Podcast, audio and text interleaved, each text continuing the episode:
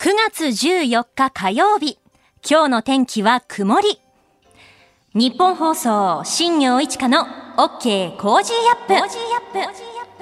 朝6時を過ぎました。おはようございます。ニッポン放送アナウンサーの新行市佳です。おはようございます。ニッポン放送アナウンサーの箱崎みどりです。新行市佳の OK Cozy up。この後8時までの生放送でお届けします。えー今週は飯田浩二アナウンサーがちょっと遅い夏休みでして、代わって私新業。そして今日は箱崎アナウンサーがお手伝いに駆けつけてくれました。おはようございます。よろしくお願いいよろたします。しくお願いします。本当にありがとうございます。いえいえとんでもないです。あの、メールも来ているので紹介したいと思います。ありがとうございますえー、大和市のつるちゃんさんからです。ありがとうございます。えー、新業アナウンサー、今日のアシスタントは先輩の箱崎アナウンサーで心強いですね。このコンビで番組やるのは珍しいのでは、すごく楽しみにラジオを聞きますといただきました。ありがとうございますそうなんですよね。うんなかなか生放送でこうやって一緒に話すこと、お届けすることって今までなかったおですよね。そらく初めてですよね。初めてですよね。ねいや、でも本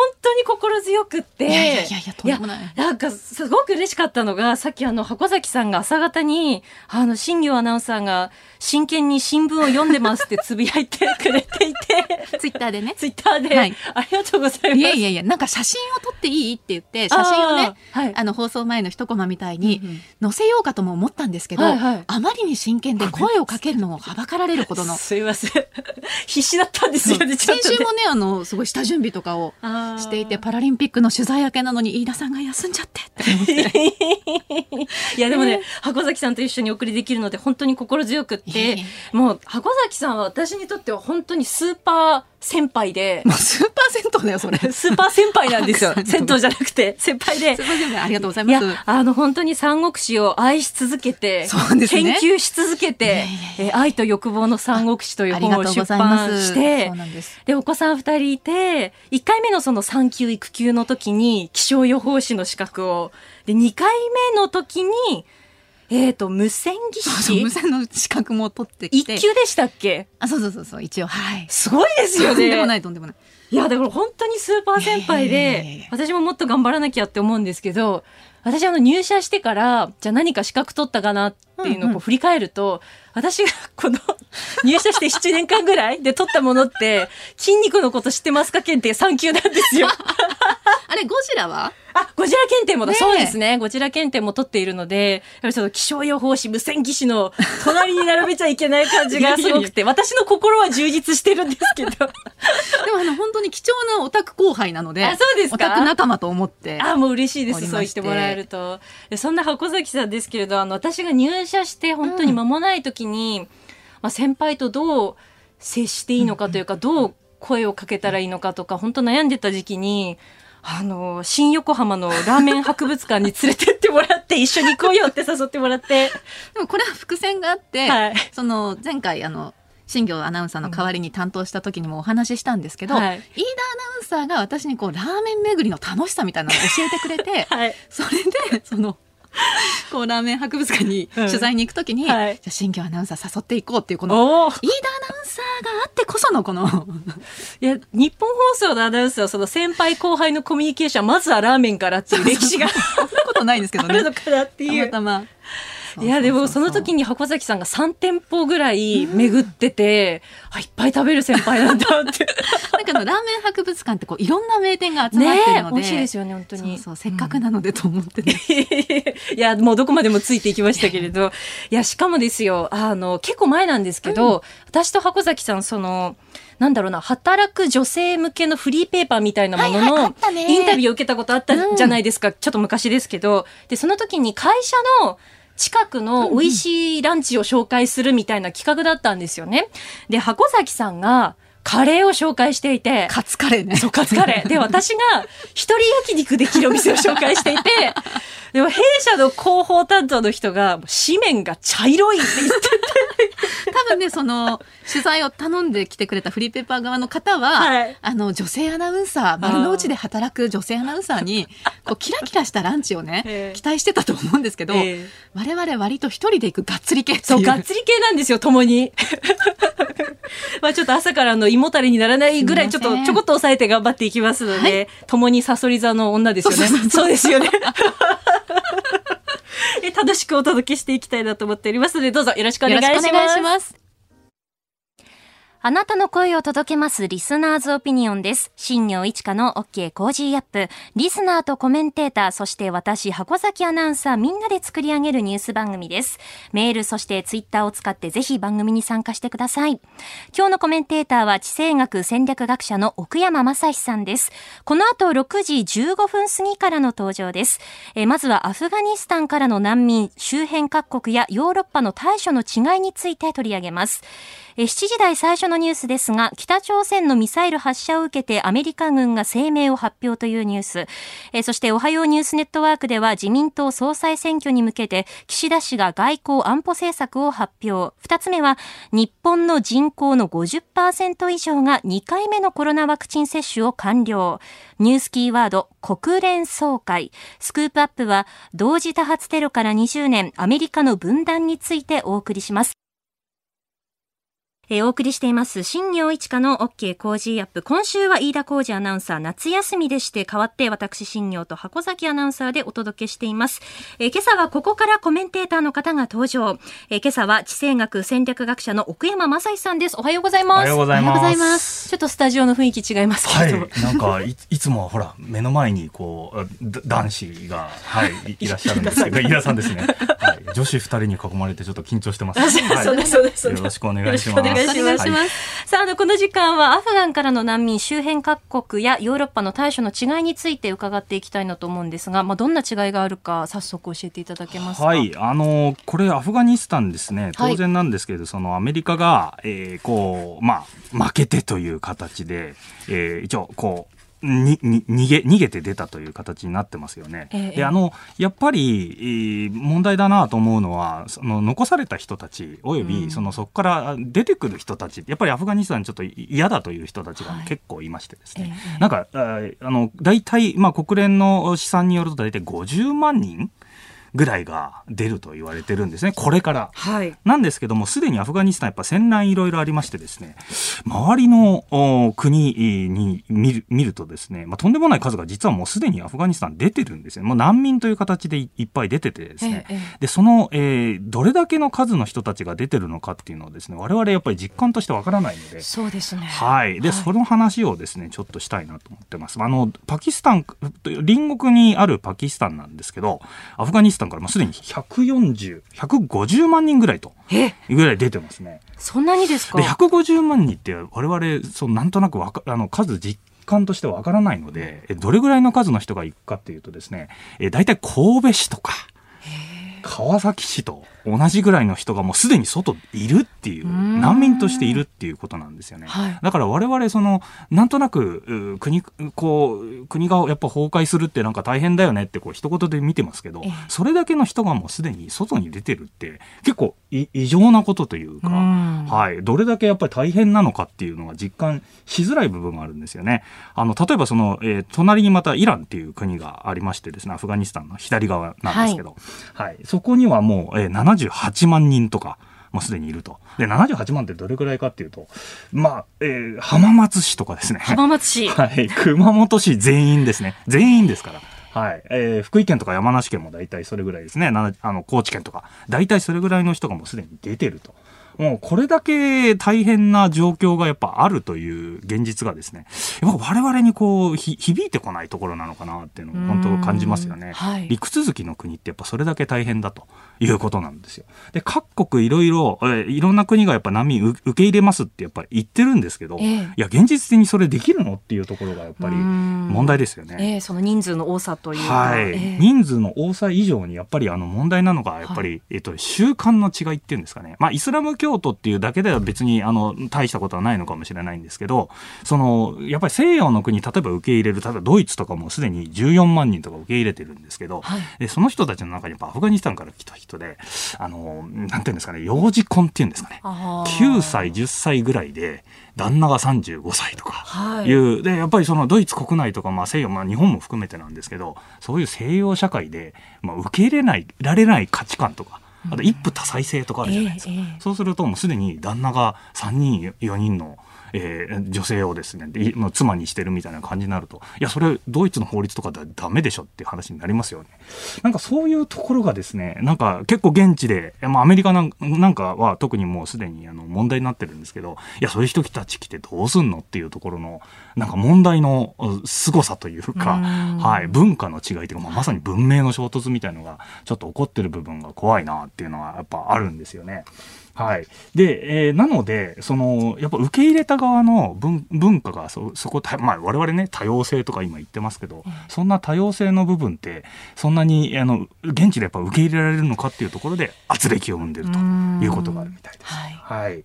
えーなのでですね、我々やっぱり、え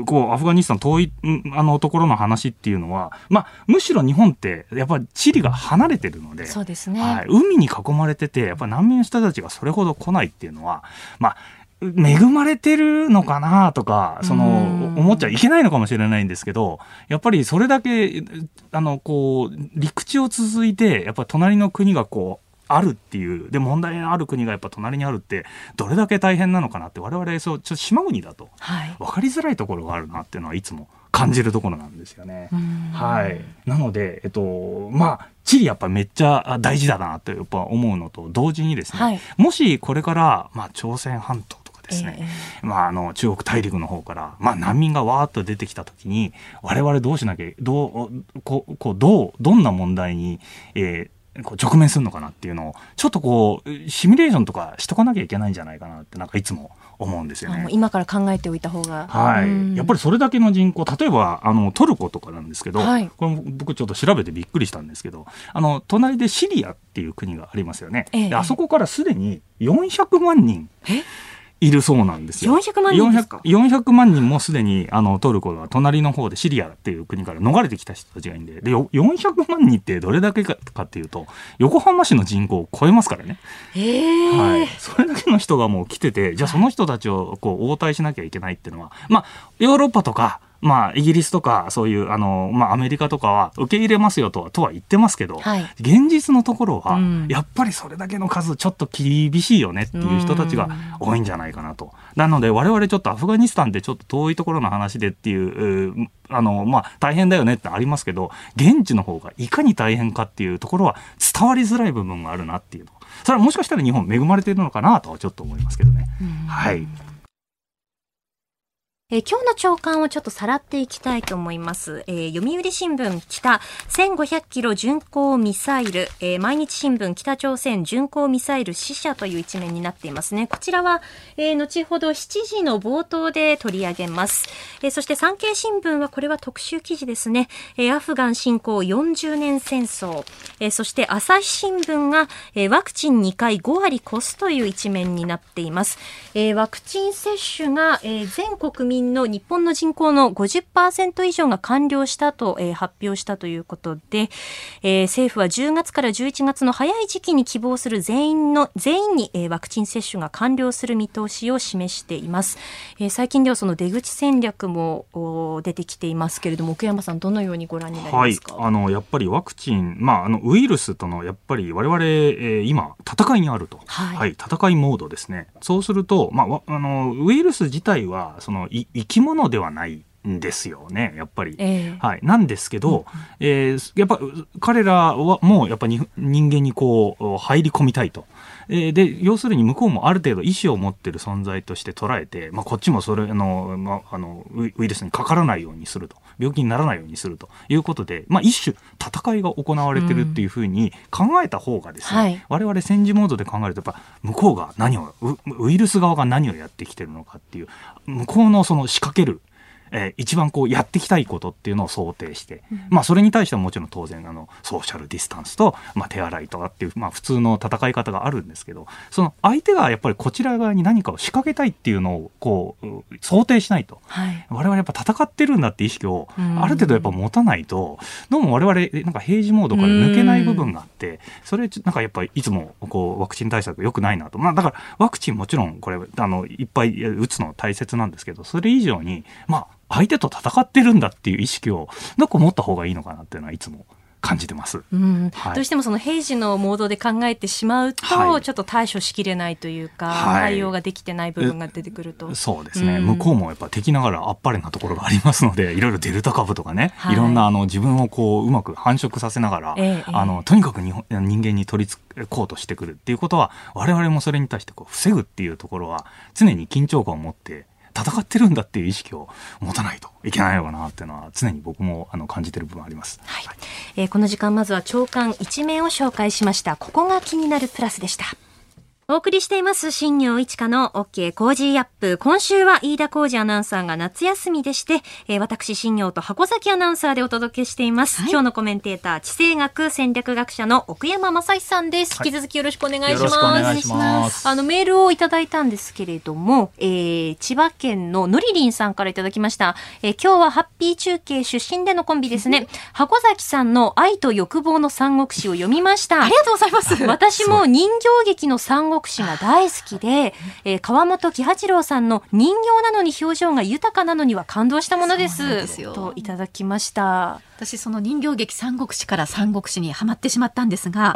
奥山さんもはい、少しはあもうもちろんもちろん、はい。あの僕の世代では大体あのそうですね三国志の話を知っておいて、まああの漫画とかあのゲームの方に、まあ、逆にゲームの方から入ってくる人たちと思いましたそうですね。はい。でですね。いや嬉しいです。はい、あの三国志僕うん聞いた話ではです。僕あの留学してた時に、まあ、香港人とか中国人えいたんですけど、ええ。彼らむしろ僕なんかの世代より下だと大体においてが三国志を知るのがむしろ日本の光栄とかで作られたゲームの方から入ると言ってました。あ、そうなんですか？なので彼らは普通にその三国志もちろんストーリーなんとなく知ってるんですけど実際はそのキャラとかは全部知ってるのはむしろ日本のゲームのおかげだというふうに言ってましたんで。なんか逆輸入逆輸あるんですよね、はいはい、そういう意味で日本のソフトパワーというかですね、はい、アニメの力とか漫画の力とかゲームの力っていうのは強いなっていうのは改めて僕留学してから、はい、あの実感した部分があります。箱崎さんも以前、あの、特別番組でお送りしてましたよね、三国志。そうそうなんです吉よ田久典アナウンサーと。そうやっぱりあの男性ほとんどゲームでね触れた方があ、やっぱりじゃあそういうパターンが日多いみたいですね日本でもはいうん。僕は普通に吉川さん、吉川英治さんの、はい、本から行きましたけど、あの、非常に勉強になっていいと思いますね。はい。7時台はですね、ニュース解説よろしくお願いいたしはいます。お願いいたします。ここでポッドキャスト YouTube でお聞きのあなたにお知らせです。お聞きの配信プログラムは日本放送飯田浩司の OK コージーアップの再編集版です。AM、FM ラジオ、ラジコ、ラジコのタイムフリーではニュースだけでなくスポーツの最新情報やエンタメ情報医師が週替わりで登場健康や病気の治療法を伺う早起きドクター。さらに黒木ひとみさんの対談コーナー朝ナビなど盛りだくさんです。ぜひ AM、FM ラジオ、ラジコ、ラジコのタイムフリーでチェックしてください。あなたと一緒に作る朝のニュース番組、飯田浩司の OK Cozy up。ニッポン放送の放送エリア外でお聞きのあなた、そして海外でお聞きのあなたからの参加もお待ちしています。えそれでは最初のニュースはこちらです。北朝鮮のミサイル発射を受けてアメリカ軍が声明を発表。北朝鮮の労働新聞によりますと、北朝鮮の国防科学院は、今月の11日と12日、新たに開発した長距離巡航ミサイルの発射試験を行ったということです。ミサイルはおよそ1500キロ先の標的に命中したとしています。これを受けてアメリカのインド太平洋軍は声明を発表。今回の発射は北朝鮮が引き続き軍事開発に力を入れ、近隣諸国や国際社会に脅威を与えることを示していると指摘しました。えーおよそ1500キロ先の標的に命中したとしているということで、こうなってくると、その日本が射程圏内に入るということですよね。まあ、すでに日本は弾道ミサイルといって、うん。その上から飛んでくるやつですね、あのドカーンとこの上空成層圏までこう上げてですね、それから一気にこう落とし落としてくるという、まあ、そういうその手の弾道ミサイルは、まあ、すでにもう射程圏内に入っているので、はい。えーまあ、あの初の、えーしなんていうんですかね、日本が全部が射程に入ったというわけではないんですが、うん。あの弾道道ミサイルっていうのはこのなあ弾道ミサイルじゃないです。これはあの、えっと、なんですか巡航ミサイルですね。巡航ミサイルはい、あの飛行機みたいなスピードでこれノロノロしかもかなり低空をこう張ってくるので、はい。あのやっぱり問題としてそのうこのミサイル関係に詳しい方々やっぱみんな指摘してるのがですね、まあ、あのその弾道あ巡航ミサイルに必要なこのジェットエンジンの部分それと誘導システムですね。どういうふうにあのこう作ってるのかっていうところに皆さんその注目してるって方は多いらしいんですけど僕自身はですねやっぱりこの弾道ミサイルじゃないので国連制裁違反にはならないというのが、はいまずちょっと1点目気になるところではあるなというところですね。で問題はですね僕自身があのすごくすごく気になっているのはですねあのあこうこう北朝鮮こういうふうに新しいミサイルを実験しましたということで、えーまあ、国際社会というか、まあ、日本側のリアクションがやっぱりちょっとうんもう少しした方がいいんじゃないかなというのはあります。はい。というのはですねあのやっぱ過去の歴史を振り返ってみるとあの1998年ですね。今からもうだいぶうん昔の話になるんですけど北朝鮮があのテポドン1号、ええ。はい、初の弾道ミサイルこれ日本海に向けて発射って言ったんですけどあのいわゆるその事前の通告なしに日本の上空を通過してるじゃないですか。はい。でこの時にやっぱりあの小渕内閣小渕さん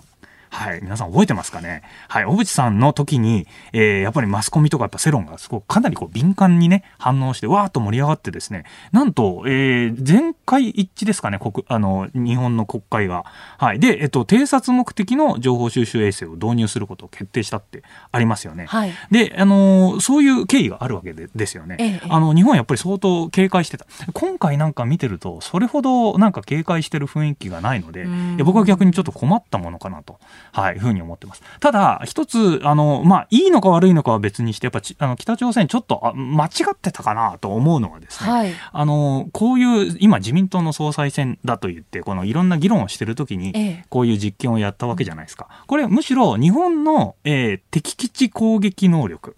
についての議論が今盛り上がってしまいますよね。北朝鮮の方から見ると。はいなので、むしろこれが総裁選における議論になってしまったのは、むしろあの北朝鮮側にとっては、日本が結構こうこれからガリガツガツやっていくっていうところの雰囲気を盛り上げてしまったという意味では、彼らにとっての一つの失敗なんじゃないかなというふうに僕は見ております。はい。あのミサイル発射の公表が今年の3月以来で、はい。えーこの時は短距離弾道ミサイルを日本海に向けて発射して、まあ、その時以来の公表になると思うんですけど、そうですね。このタイミングでっていうのは何かあるんですか、ね？えー、と基本的には北朝鮮それほど考えてないと思います。彼らは結構その、歴史的にみずっと見ていくとどうやら自分たちのスケジュールで開発しましたから実験しましたというだけであんまりリアクションは考えてない部分がおあるのかなと思うんですけど僕自身はこれ今あの逆に日本は騒ぐタイミングであって、はいここで国防意識を上げていって、あのやっぱりしっかり対処していくっていう方向に向いていかないと健全なこういううなんていうんですかね国防体制って作れないんじゃないかなと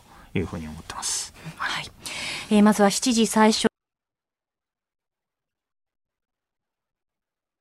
今週は飯田浩二アナウンサーが1週間お休みです。えー代わって私、新業がお送りします。今朝のコメンテーターは地政学戦略学者の奥山正史さんです。この時間に取り上げるニュースはこちら。自民党総裁選挙に向け、岸田氏が外交安保政策を発表。自民党の岸田文雄前政調会長は昨日、17日告示、29日投開票の自民党総裁選挙に向けた公約の第3弾として、外交安全保障政策を発表しました。この中で岸田氏は中国に対抗する姿勢を鮮明にし、人権問題を担当する総理補佐官の新設を表明しました。えー総裁選挙に向けて立候補を表明している3人の方々の外交安保法、えーと、外交安全保障政策について様々出てきていますけれども、はい。どのようにご覧になってますか？はい、えー外交安全保障うんのおことをちょっとこう出してきたということで、はい。あのやはり中国に対して、まあ、日本の中でやっぱり中国に対する厳しい姿勢ってやっぱ求められているということで、やっぱり安倍さんのえー路線に、今安倍さんが敷いた路線ですね、中国に対してこう牽制していくっていう方向性は、やっぱりどの候補もある程度持たなきゃいけないという意味では、逆にやっぱり安倍さんのこう、なんていうんですかね、功績がやっぱり偉大だったのかなというのがまず第一印象です。はい。まあ、それと岸田さん、意外とこうそつないいあのこう外交安保政策出してきましてですね。バックに結構いいブレーンがついてるのかなっていうのは、高市候補とあと河野候補この2人いらっしゃいますけどそれに比べるとやっぱりなんかチームで動いてるなという印象が僕の中ではあります。はい。はい。まあ、あの、僕自身はですね、このど、ど、この3人、あの、岸田さんと高市さんとあの、河野太郎さんですね、この3人の方が今、候補で出られてますけど、ええ。まあ、石破さん出るのかわからないんですが、うん。えーこの3人には別に、あの、誰でもいいというわけじゃないんですけど、はい日本を、もうこう、国防をしっかりやってくれる気概があるんだったら、僕自身は、あの、誰でもいいのかなっていうふうに、ちょっと、あの、こう、ぼや、あの、なんていうの、ぼやっとじゃないんですけど、あの、おもあの全体的な方向性としては、あの、日本をしっかり守ってくれるんだったら誰でもいいなっていうふうには思ってます。えーなぜなら、その、先ほどの、その、北朝鮮の話ありましたよね。はいこのミサイル、巡航ミサイルの話なんですけど、はいあの、あの、まあ、北朝鮮、これ、あのまあ、失礼かもしれないですけど、そのすごいちっちゃな国じゃないですか。はい。えー、でも GDP これ名目で言うと1兆8000億円程度だと。日本で言うと、あの、鳥取とかですね、高知県ですか。それとほぼ同額に過ぎない国に、まあ、に日本がちょっと脅されてるという状況ですよね。はいで僕自身はやっぱりそういう状況ってなんかこう、ど、なんとかしてもらいたいなっていうところなんですけど、それをなんかこう、改めてですね、なんか感じたエピソードがちょっとあります。えどういうことかというと、その僕がですね、2013年ですね、今から8年ぐらい前の話なんですよ。で、あるイスラエルの学者が来日した時に、すごく僕これ、あ、国防ってこういうことなんだなって実感した話があるのでええ、ちょっとその話をさせてください。はい。あの、イスラエルの学者っていうこと、この方、あの、戦略論の世界では非常に、僕なんかの世界ではすごく有名なですね、えマーチン・ファン・クレフェルトという方です。クレフェルトさんなんですけど、この先生がですね、えー来ましてですね、えー来日されて、なんか日本の、えーこう、なんか会議があるということで呼ばれてですね、僕もたまたまそこに呼ばれましてですね、えー2013年のこれ4月ぐらいだと思ったんですが、六本木ヒルズ。はい。あそこの、えー49階に結構でかいホールあるんですね。なんか300人ぐらい入れると。豪華なところに僕突然呼ばれましてですね。で、えー当然なんですけど、その、えーマーチン・ファン・クレフェルトと、クレフェルトさんのもう、あの、超有名人ですから、奥山さんも来てくださいって言われたんですよ。で、あなんか知り合いの知り合いの関係で、なんか呼んでくれるということで、奥山さん興味ありますよね。あ、もちろん行きますということで行ったんですね。はいで、その時に、あの、一応その、出てた方々は、全員は、すごく、なんていうんですかね、まあ、一応、テーマは戦略どうするか、国防どうするかってことだったんですけど、うんええまあ、出てきたいらいらっしゃい、まあ、ほとんどの方が日本の学者。で、一人確かシンガポールの大学で教えてる先生がいたかな。はい。で、アメリカ人あと2、3人ぐらいだったんですよ。で、そのイスラエルから来た。あの、クルフェルトさんという方がいらましたですね。で、その方が突然、あまあ、あの、他の方々は国防、じゃあ日本の安全保障を考えるにはどうしたらいいですかって言ったら、まあ、大体経済で、お互いにこう、周辺国と経済関係を結べばウィンウィンですよね、みたいな。はい。それで要するに、経済関係を作っておけば、お互いに金持ち同士喧嘩せずでいいじゃないですか。これで平和が保たれますよね。はい、オッケーオッケーみたいな感じで、結構和やかな雰囲気で話が進んでたんですね。ただ、このイスラエル出身、あまあイスラエル出身、あオランダ出身なんですけど、イスラエルの、このクレフェルトさんという方。あの、イスラエルって、国がやっぱり大変なところじゃないですか。周りはまあ、あのほぼ敵だらけというところで、まあ、四六時中戦争もして、自国の中にはあのパレスチナ問題と抱えてると。で、常に戦いっていうのを意識されてる方なんですね。で、その方が国防の話をすると、あ、これは面白いなと思って、僕、彼がどういう話するのか、事前に知ってたんですよ。はあ彼結構激しい話をする方なんで、ええちょっとドキドキしてたんですけど、周りの方がそういううん経済でウィンウィンだとか言ってたところにですね、どういう話するのかなと思ってドキドキしてたら、案の定ですね、始まった時に、えー彼自身がですね、ああの、日本の国防政策、まあいろいろあるけど、安全保障を守る。安全保障って君たちどういうことだか知ってるのかっていう会場に問いかけたんですね。で、会場300人ぐらいの結構サラリーマンの方々がえ全員だったんで、クレ、マーチン・ファン・クルフェルトっていう人の名前知らないんですね。で、僕は知ってたんで、うんもうドキドキして、あ、言うぞ言うぞ爆弾発言だと思って待ってたんです。そしたらですね、案の定その後に、いいか、国防っていうのはな、命と命の交換だみたいな話を突然始めたんですよ。はいで周りで、あの、で、その後に何を言ったかというと、え、もう国防はとにかく自分の命を相手と預けて、で、国を守るってことは、いや、その死ねるかどうかだっていう話です。で、その後ずっと、はいえー英語でですね、まあ、あの、喋ってたんですけど、キル、キル、キルってずいう言葉をずっと言っててですね、もう300人ぐらいいる、あの、サラリーマン全員ドン引きでしたね。はい。だったんですけど、はい僕自身はそれ、まあ、会場の中で笑ってる人はいなくて、僕一人で笑ってたんですけど、なぜかというと、やっぱり、この国防とか国の安全を守るって、うん。なんか改めてすごい感じるところがあって、それはなぜかというと、やっぱり、あの、安全守るって、その、なんていうんですか、リスク取らなきゃいけないし、はい。命をかけなきゃいけないとか、ええええ。あの、そういうところを逆にその、クレフェルトさんが教えてもらったなというか、いう感じがしたんですよね。あの、すごくその彼自身は、やっぱり情熱的に、その、え国防、安全保障って何かというと、やっぱ命をかけて、え相手を殺すぐらいの気持ちを持ってやんなきゃいけないっていうところを、なんかその周りにいる、まあ、いわゆるなやなや人た人たちに対して、こう、えなんかこう、激しくい、まあ、冷水浴びせるようなことは言ってたんですけど、でも僕やっぱりそれ、まあちょっと笑っちゃった部分あったんですけど、よくやっぱり言っちゃったなと思ったんですけど、やっぱりそこってなんか日本人忘れてるところなんじゃないかなと。ミサイル実験目の前でされてて、いや別にどうでもいい、俺たち何もしなくていいっていうふうに、こう流しちゃってる部分があるんですけど、はいそれって本当にいいのかなと。あの、そんな覚悟あるのかと。で、もちろん僕はあの、その戦前の日本のように、はいあの新聞社とかね、国民とかでこう、わーっとえー盛り上げて、どんどん戦争を続けてけっていうふうに行くのは僕は良くないと思いますよ。ただ、それ以上に国防とかその国を守るっていうことを考えたら、もう一度なんかこう、こう振り返ってですね、うん俺たちこれで本当に国を守れるのかなとか、はいやっぱ体制変えていかなきゃいけないんじゃなって、そういう議論がおこ、健全な議論が行われるような体制ってやっぱ作んなきゃいけないんじゃないかなっていうのをですね、まあ今回北朝鮮のこういうう事案もあるんですけど、なんか改めて、えーなんかそのエピソードを思い出しましてですね、そうだ、国防とか安全、国の安全守るって、やっぱりその意識の問題というかですね、やっぱ覚悟を持ってやんなきゃいけないんだなっていうことをですね、改めて思い出した次第です。はい。で国を守るってどういうことなのかっていうことを真剣にこう考えなきゃいけないということですよね。はい。うん。あの、すごく、その、彼自身はその激しい言葉で、はい。その、切るとかいう言葉をずっと相手を殺せるか、お前には殺せる覚悟あるかとかですね、まあ迫っててですね、誰にもその場でやっぱり答えられる人たちいなかったんですね、うん。当然なんですけど。はい。ええ何このおっさん変なこと言ってんのと、中東のわけわかんない、その、やばい、野蛮なね、話をしてるんじゃないのっていう、うなんか印象をみんな持ってたとは思うんですけど、僕自身は、うん、やっぱり、いやそういう環境にいて、あの、常に、その、国を守るってどういうことなのかなって自問自自答してる人たちなので、はい。でそういう意見みたいなもの、戦ってる人たちの意見って、ある程度、やっぱ我々も、なんか学ぶところ、まあ我々ちょっと忘れてますので、ええそういうところまから学ぶうあの必要性ってあるんじゃないかなっていうのをですね、まあ、どもう7、8年前のエピソードなんですけど、すごく印象的に残ってまして、ああやっぱり改めて我々、まあ、戦う気概みたいなものは忘れちゃいけないなというふうに思いました。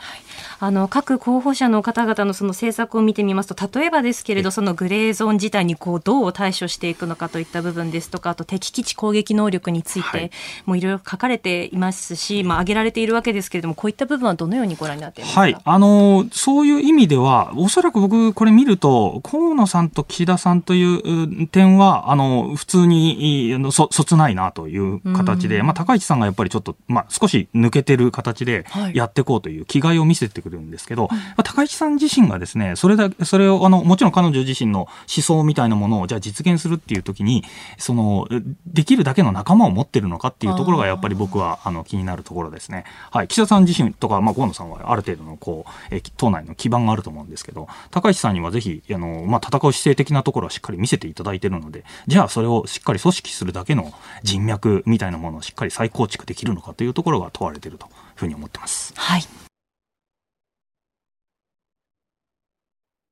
この時間は教えてニュースキーワードです。国連総会。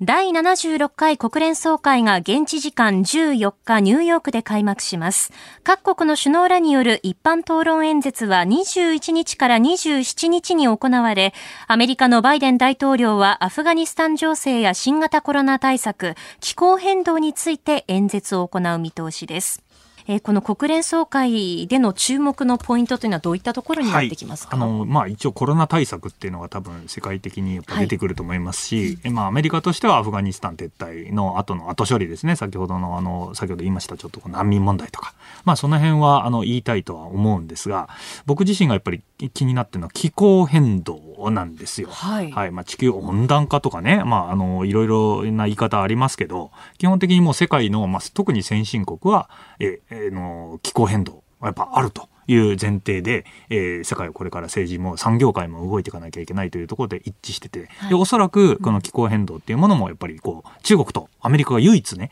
今あのこう関係をお互いになんかこう少し関係を作っていける分野という意味では気候変動っていうところがある程度フォーカスされてるのかなというふうに思ってます。はい、僕自身はですね、あの、この気候変動というものが、あの、まあ我々、その今日本でこう暮らしていると気候変動大事だよね。だからやっぱりやらなきゃいけないよねということで、まあ倫理的にもこう我々人類の使命としてやらなきゃいけないというふうにこう思ってる部分はあるんですけど、はい、世界各国、まあまあ普通の国って大体がこういうものをやっぱり利用しようという意識を持ってるっていうのをですね、はい、もうちょっと日本の人々に知ってもらいたいなといつも思ってるんですよ。えーえー、気候変動ってその一つ大きなこう看板ではあるんですけど、それをが実はいろんな例で使われてるという話をちょっとこう僕は実感した話をしてみたいんですね。というのはですね、えー、オーストラリアの話なんですよ。はい、オーストラリアは日本とすごく仲いいですし、うん、あのこれからまあ中国に対抗していくためには非常に重大なパートナーになると僕も思ってるんですけど、で、そのオーストラリアの話を僕もちょっと一回調べてたことがありましてですね、その時に、オーストラリアは気候変動をものすごく彼らプッシュするんですよ。で、まあもちろん社会的に彼らのプッシュしたい人たちがいっぱいいるっていうのはそうなんですけど、はい、なんとオーストラリア軍がですね、軍ですよ。軍がすごくやっぱ気候変動やんなきゃいけないというふうに言ってるんですよ。はい、で、それはなぜなのかなっていうふうにちょっと調べてみたらですね、あの、オーストラリアってすぐ近くに、まあ昔ちょっと植民地的な扱いだったんですけど、パプアニューギニアとかバヌアツとかですね、はいあの、国が結構あって、結構、あの、例えばバヌアツみたいな国って、その、あの、まあ、地球のその氷が溶けちゃうと、こう、水位が上がっちゃって沈むみたいな話がありますね。ツバルとかそういう国ですね。で、そこに気候変動を理由に支援をしたいっていうふうに、結構昔から言ってるんですよ。で気候変動ってあじゃあどなんでじゃあそのパパニューギニアとかバナーツなんだっていう話なんですけど要するに彼らにとっては今実は中国はあそこに相当あの支援とか投資をしてきてて、はい。まあ、自分の言ってみればオーストラリアの裏庭に中国がやっぱ入ってきてるっていうのをものすごく警戒してるんですね。はい、はい、でそれに対抗するためには軍もやっぱりあえて出てってですね。で気候変動があるっていうことで気候変動の対策をしなきゃいけない。で、それを理由にして、なるほど。はい、あの、日パパニューギニアとかバナーズみたいな国にですね、こう関与していこうと。あ彼らを支援していこうと。あの、こちら側の側もいろんなことを教えたりとか、あの、彼らのところに投資したりっていうことをやりますよっていうふうに言っててですね、はい、あの、表向き、看板としては気候変動というものを使ってるんですけど、それ以上に中国が裏庭に入ってることを警戒して、むしろ安全保障の本当は裏側にの理由として本当のそこにあってでその自分たちの国がやっぱり中国に取ら取られちゃうというかすぐ裏に手出してきてるのは怖いっていうことで、はい、じゃあ気候変動だっていう看板ドカンと前に出してですね。でそこから実はあのあの本当の狙いはあの自分の安全保障対策戦略的な話なんだよっていうことをやってるということはあのやっぱりこう分か分かっちゃったというか、はい、そういう行動してるんですよね。きっかけに使ってるっていうことですよね。そういうことなんです。ななのであのちょうどいい言い訳としての気候変動っていう部分がやっぱり僕いろいろ国際政治見てるとあるなと。なので気候変動が実は本当は戦略の話につながっ直結してるんだよと、はい、表向きは気候変動という、まあ、耳障りがいいけど実態はその裏手してじゃあ気候変動対策しなきゃいけないから、じゃあちょっと軍を派遣しようね、みたいな。状況があるんですよね。ええ、はい。なので、国家のツールとして使われる気候変動というものを少し我々、えー、意識しなきゃいけないなっていうのはいつも僕感じているところです。はい、気候変動っていうものを掲げて、例えば産業のことであったりとか、はい、そういったところにも、こう、例えば提言じゃないですけど、意見がこう出てきてしまうこともあり得るっていうことですよね。むしろそれを、ビジネスチャンスでも産業界あるわけじゃないですか。一つの新しい看板ドカーンと出すとですね、やっぱ我々環境問題しっかりやんなきゃいけないということで、環境ビジネスが生まれたりとかいうものがあるんで、こういう気候変動みたいな大きなものが出てきて、こう世界がそっちの方に動くと。いう時には、必ずそこで、それをやっぱり、うん、なんていうんですか、利用してというわけじゃないんですけど、えー、国も結構そういう形で利用して、自分の都合のいい状態にしようとするし、えー、やっぱそのまあ、綺麗な看板であるがゆえにですね、あの、逆にそれをやっぱり利用してやろうっていう勢力もいるということが、はい、が、なんかこの辺の、うん、まあ、国連総会ですけど、気候変動をどこまでそういうふうに利用していくのかなっていうのは非常に興味を持って見てるところです。この気候変動の言葉の裏側まで考えなきゃいけないということですよね。ね。はい。今朝のコメンテーターは地政学戦略学者の奥山正史さんです。よろしくお願いします。よろしくお願いします。さあ、この時間はここだけニューススクープアップです。この時間最後のニュースをスクープアップ。同時多発テロから20年、アメリカの分断。アメリカでは今月の11日、同時多発テロから20年の節目を迎え、各地で追悼式典が開かれました。バイデン大統領はビデオメッセージの中で、私たちは国の団結力を見た。団結こそ決して壊れないものだと学んだ。それが私にとって9.11の教訓だと述べ、分断が深まる国民に対し団結を呼びかけました。えー今のアメリカの状況どうなっているのかというところなんですが、はい、えーやっぱり20年経ちましたね。うん。あの僕自身もその911事件、これあの同時多発テロなんですけど、で20年前ちょうど僕大学生をカナダでやっておりましてですね、はい。でカナダで結構あのやっぱりその当日はですね、まああすごくあ朝早くなんですね、あの西の時間なんで、で、えー非常にそのまあ一日中やっぱりテレビがですね、まあいろんなアニメの子供向けの番組までですね、すべてこのあのテロ事件のことを扱っているということで、あ大騒ぎになってこれは大変なことになるなっていうのは僕も、えー思ってました。で、まあそこからですね、あの後直後からアメリカは、えーまあ団結をしたと、まさにここであのブッシュ大統領とか、えーバイデンさんも言ってたことなんですけど、うん。団結をして、まあ対テロ戦を始めてしまったんですが、はい。えーその団結がやっぱりこう、まあ、あのアフガニスタンにずっとこう駐留してですねでやっぱ戦争嫌だってことで、まあ、帰ってきて、えー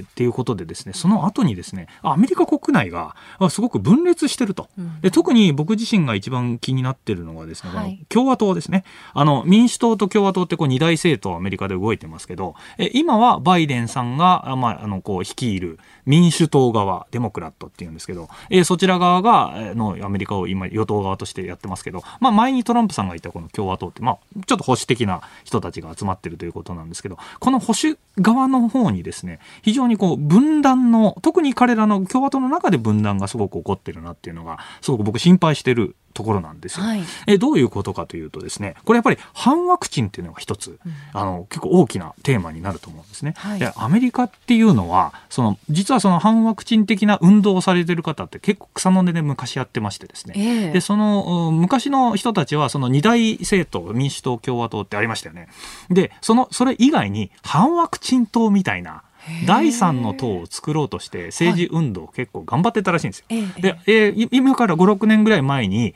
ちょっとそれは無理だなと。やっぱり民主党、共和党ってすごい強いよねっていうことで、第三の党になるんじゃなくて、じゃあ、どちらかの党に入り込もうと。いうことで、ちょっと戦略を変えたらしいんですよ。あの、アメリカの反ワクチン派の人たちが。で、どっちに行ったかというと、共和党に入ったんですね。で、その共和党はなぜかというと、共和党の中には、その、アメリカのこれは特殊な文化なんですけど、連邦政府が嫌いだと。